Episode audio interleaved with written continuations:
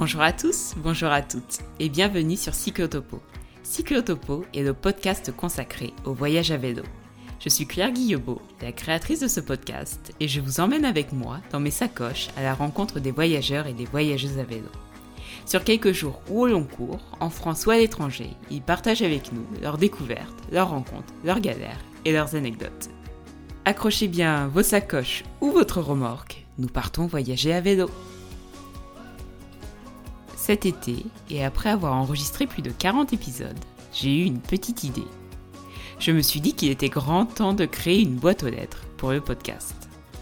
Ainsi, chaque voyageur et voyageuse à vélo, ayant partagé avec nous leur expérience à ce micro, pourront nous raconter leur nouveau voyage. Est-ce que vous aussi vous avez hâte d'avoir de leurs nouvelles et de découvrir la suite de leurs aventures? Pour la première fois, nous allons ouvrir aujourd'hui la boîte aux lettres de Cyclotopo.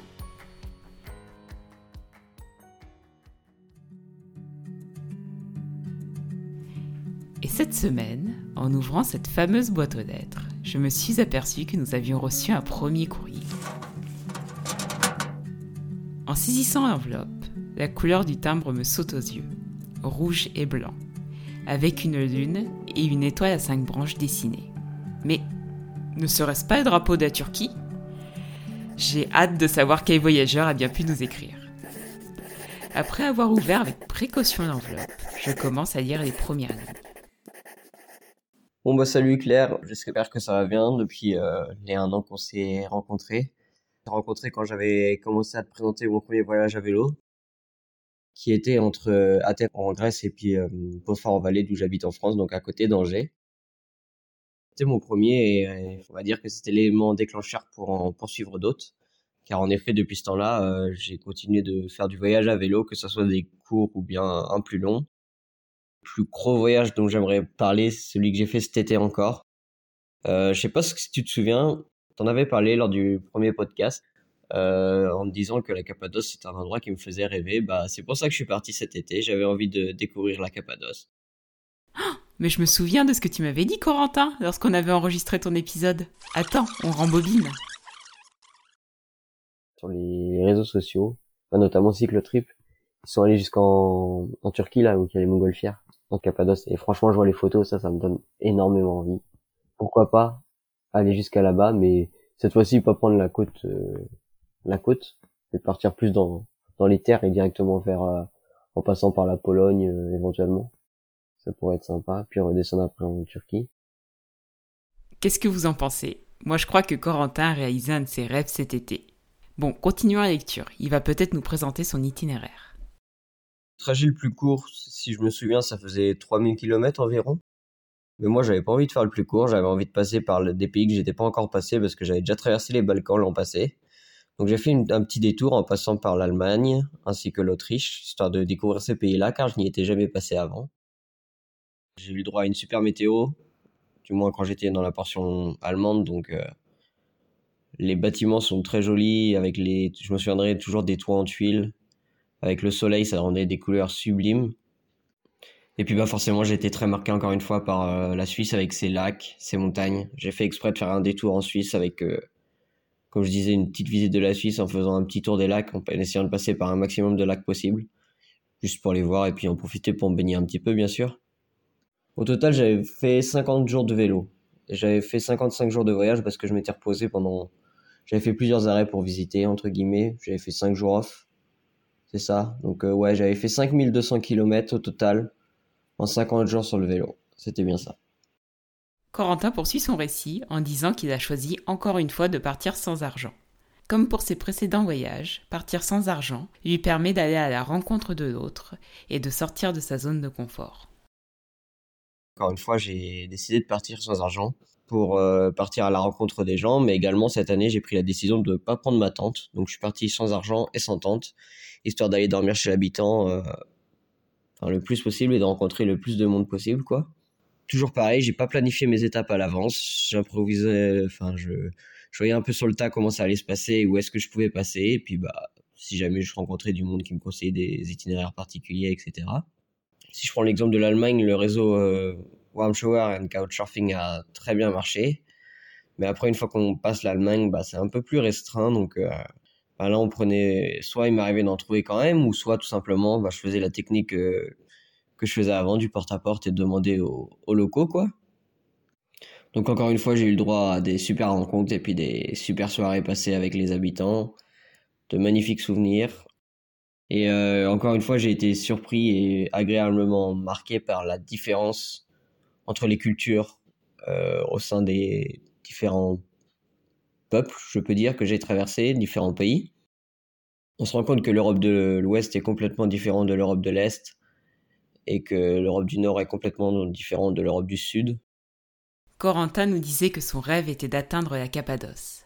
Mais justement, une fois arrivé en Cappadoce, qu'a-t-il vu, qu'a-t-il aimé, qu'est-ce qui l'a surpris?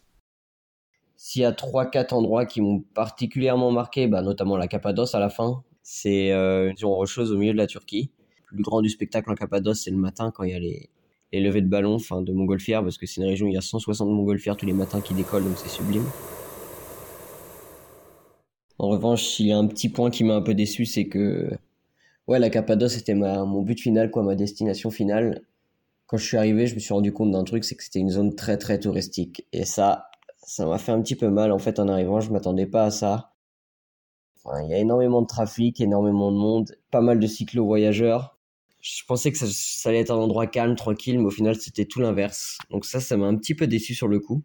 Donc ouais, peut-être j'avais un petit peu trop idéalisé la, la, Cappadoce, on va dire ça comme ça. J'ai également eu la chance, euh, quand j'étais en Grèce, je suis passé dans un parc national et j'ai eu la chance d'assister à un vol de flamants roses. Un troupeau de flamants roses qui volait pendant une demi-heure et je me suis assis et j'en ai juste profité pendant une demi-heure, j'avais pas les mots. Et euh, ouais, comme je disais, c'est peut-être l'une des choses les plus jolies que j'ai vues de ma vie. Juste un vol de flamants roses comme ça, dans la campagne euh, grecque et quand on part en solo, traverser l'Europe, comment on fait pour se motiver tous les jours pour monter sur son vélo et pédaler? Est-ce que Corentin s'était fixé quelques buts à atteindre pendant son voyage? J'en ai un en tête là qui me vient, c'est notamment en Turquie, il y a le Tuzgölü. Donc c'est un fameux lac de sel. Donc euh, en gros, c'est je ne sais pas quelle longueur il doit faire, peut-être 20 km, 30 km. C'est un étendu blanc mais en fait c'est que du sel.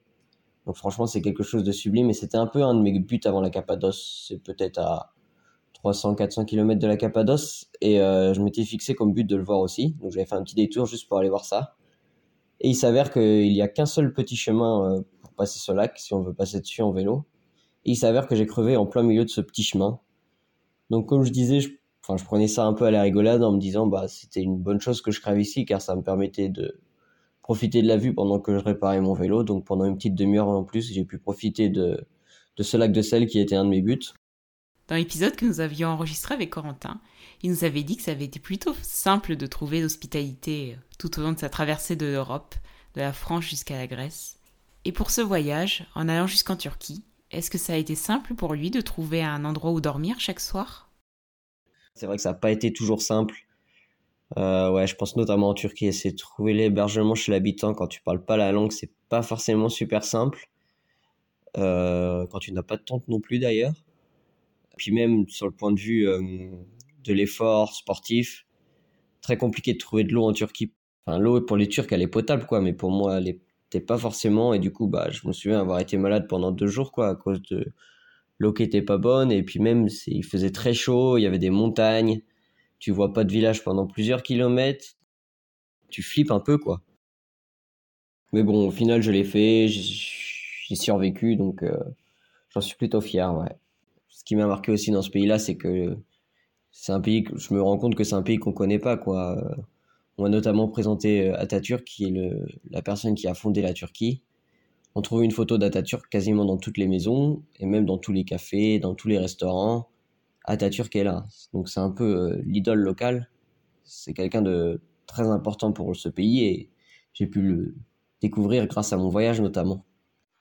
Mais le passage en ex-Yougoslavie a été également très marquant et enrichissant pour moi, je vais dire ça comme ça, car j'ai notamment beaucoup appris sur l'histoire dans cette, euh, cette région-là, grâce aux locaux.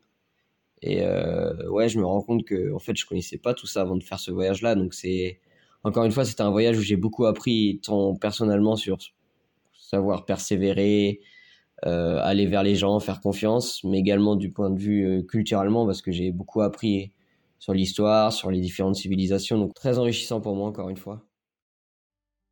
Je tourne la dernière page de la lettre de Corentin. Il nous y parle de ses prochains voyages, toujours un peu préparés au dernier moment, comme il aime nous y dire. Bien sûr, je pense que je vais continuer le voyage à vélo de la même façon. Je sais pas, je pense que je prendrai quand même une tente la prochaine fois. Je commence à y songer de plus en plus car euh, tu te rends compte que tu seras moins dépendant des autres. Si tu vois un coin sympa pour faire du bivouac, bah tu peux bivouaquer, c'est quand même beaucoup plus agréable. Peut-être prendre un petit peu d'argent la prochaine fois, histoire de profiter un peu plus du voyage. Je ne sais pas encore. C'est vrai que je prévois un peu tout à la dernière minute en général et mon prochain voyage sera sûrement ça. Et puis bien sûr quelques petits séjours pendant 3-4 jours de... Quelques petits voyages pendant 3-4 jours, ça pourrait être toujours sympa. Allez, salut je referme la lettre de Corentin et je vais la placer avec tous les autres beaux témoignages des voyageurs et des voyageuses à vélo qui ont fait vivre Cyclotopo depuis maintenant deux ans.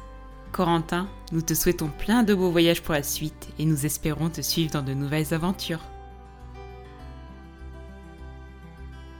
Et voilà, c'est la fin de cet épisode. J'espère qu'il vous a plu. Si c'est le cas, vous pouvez soutenir le podcast en nous laissant une note et un petit mot sur Apple Podcast ou sur Spotify. Je vous le garantis, ça me fera chaud au cœur. Je voulais aussi vous adresser un grand merci pour tous vos nombreux messages que je reçois sur les réseaux sociaux ou par mail. Vos petits mots me mettent toujours le sourire jusqu'aux oreilles. Pour poursuivre l'aventure, nous vous donnons aussi rendez-vous sur notre site cyclotopo.fr. Vous pourrez y retrouver les récits de nos voyages et aussi des astuces pour choisir votre équipement pour le voyage à vélo. Si vous avez des questions sur les panneaux solaires, le matériel de réparation ou encore quel popote choisir pour un premier voyage à vélo, sur Psychotopo, vous trouverez toutes ces infos. Et un dernier petit mot, si vous voyagez vous aussi à vélo et que vous souhaitez participer à ce podcast, c'est aussi sur psychotopo.fr que vous trouverez le formulaire de contact. Bon, quant à nous, on se retrouve mardi dans deux semaines pour de nouvelles aventures à vélo. Ciao